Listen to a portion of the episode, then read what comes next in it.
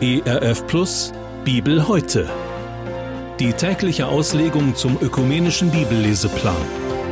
Heute im Neuen Testament im Matthäusevangelium Kapitel 1, die Verse 1 bis 17.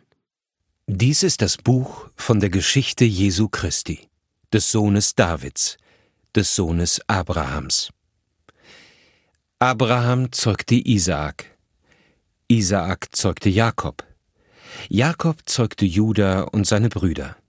Juda zeugte Peres und Serach mit der Tamar. Peres zeugte Hezron. Hezron zeugte Ram. Ram zeugte Aminadab. Aminadab zeugte Nachschon. Nachschon zeugte Salmon. Salmon zeugte Boas mit der Rahab.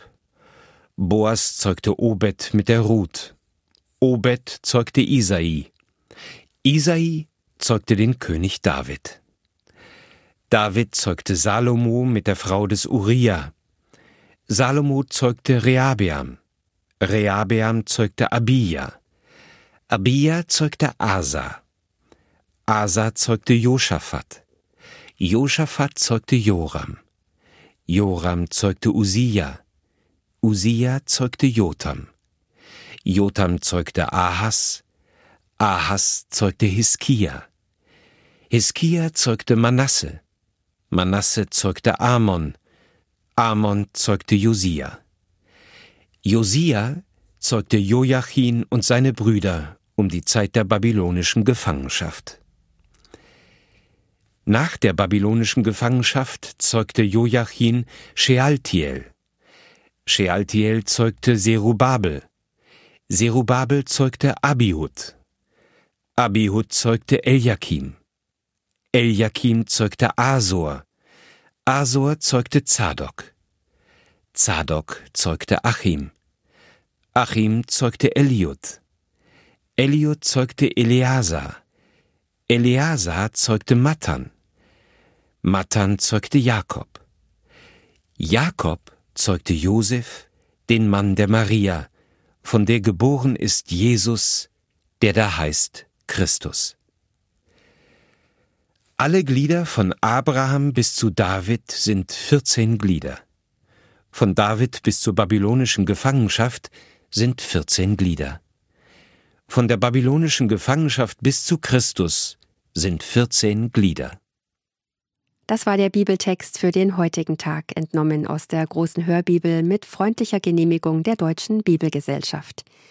Hier noch einmal die Bibelstelle im Neuen Testament im Matthäusevangelium Kapitel 1, die Verse 1 bis 17.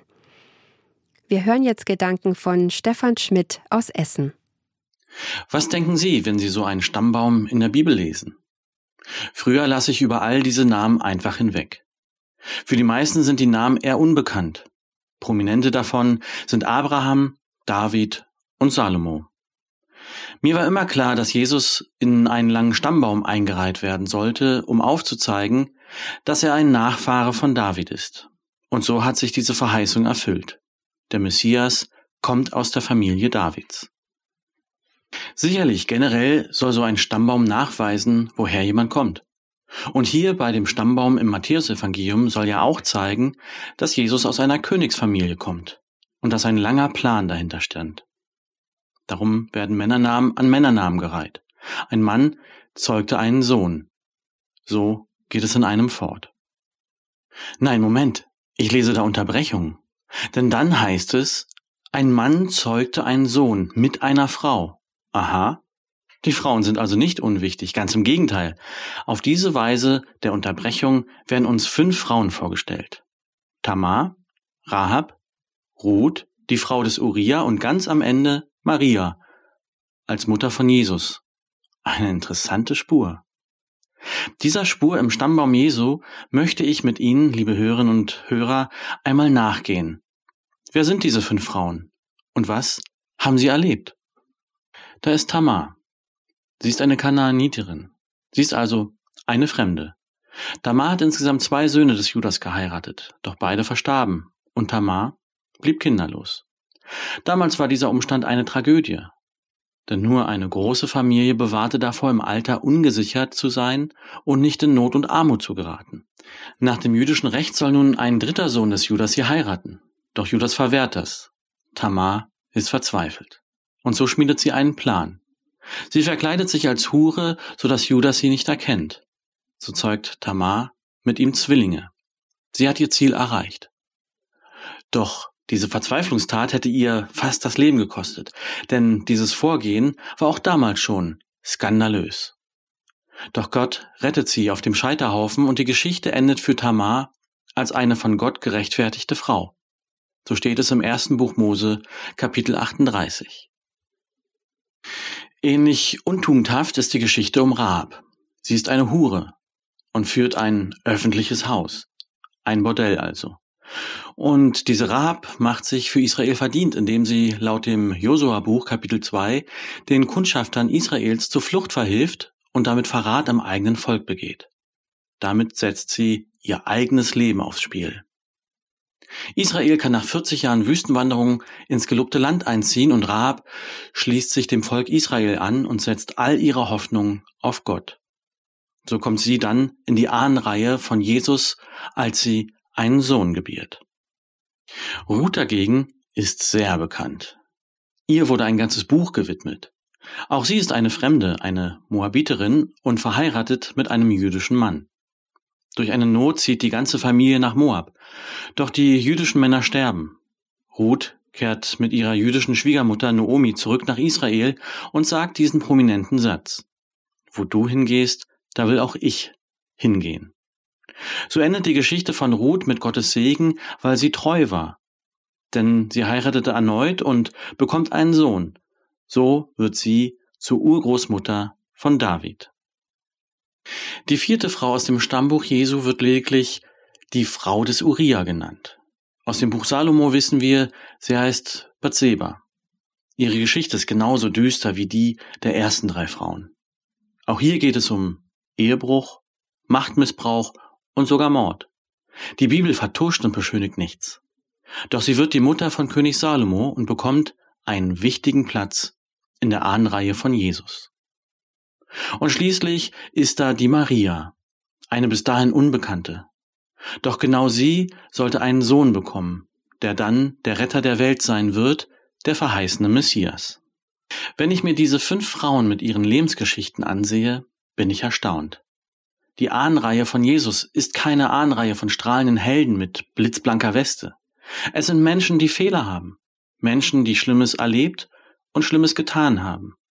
Und doch schreiben diese Menschen, diese fünf Frauen, Geschichte, die Heilsgeschichte Gottes mit seiner Schöpfung. Es ist auch ihre Heilsgeschichte, die Sie mir gerade zuhören.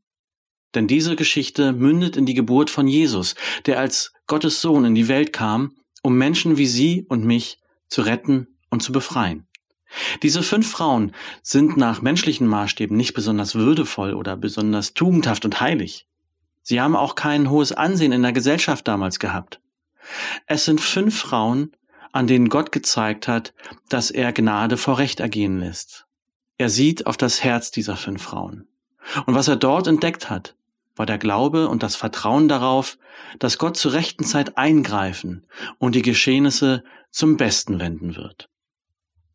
Spannend finde ich, dass bis auf Maria keine dieser Frauen selbst aus dem Volk Israel ist. Darum denke ich, dass Gottes Liebe und Gnade nicht nur seinem auserwählten Volk im Alten Testament, sondern schon immer allen Menschen galt. Gott liebt auch sie und mich. Und er liebt auch die Menschen, die nach menschlichen Maßstäben zu verurteilen wären. Und er ist allen gnädig, die an ihn glauben. Nun, danke, dass Sie mir heute auf dieser Spur gefolgt sind. Was haben wir nun letztendlich entdeckt? Wir haben entdeckt, dass diese Ahnreihe von Jesus nicht einfach nur eine Ahnreihe ist, die die Herkunft Jesu belegt. Sie ist die Überschrift und die Inhaltsangabe vom Matthäusevangelium und vom Leben und Wirken Jesu. Es geht um Menschen, die sich durchs Leben kämpfen, Menschen, die Fehler machen, ja sogar Verbrechen begehen. Nicht nur unbedingt aus Bosheit, sondern weil sie ihrem Leben eine bessere Wendung geben wollen und sich letztlich geschützt und geborgen wissen wollen. Vielleicht entdecken Sie ja Ihre eigene Lebensgeschichte in einer dieser fünf Frauen, auch als Mann. Denn das Bedürfnis nach Sicherheit, Liebe und Geborgenheit ist ein Grundbedürfnis von uns Menschen. Und Jesus, dessen Geburt wir in den kommenden Tagen feiern, der will diesem Bedürfnis nicht nur begegnen, er will es in ihnen stillen. Er will diese Lebenswende in ihnen bewirken. Darum lohnt es sich, einige Momente der Feiertage auch in Stille zu verbringen, damit sie zur Ruhe kommen und Gott wahrnehmen können. Ja, und damit ist der Stammbaum Jesu ein großartiger Anfang für die bevorstehenden Weihnachtsfeiertage. Ich wünsche Ihnen, dass Sie sich die Zeit nehmen, diesen Jesus zu entdecken, der in Ihr Herz sieht und Sie anspricht, damit Sie ihm vertrauen und an ihn glauben. Er ist Gottes Geschenk an Sie, damit Sie wieder Gemeinschaft mit Gott haben können. So wünsche ich Ihnen eine gute Zeit mit Gott und gesegnete Feiertage. Bibel heute, auch als Podcast oder im Digitalradio DAB. Hören Sie ERF Gutes im Radio.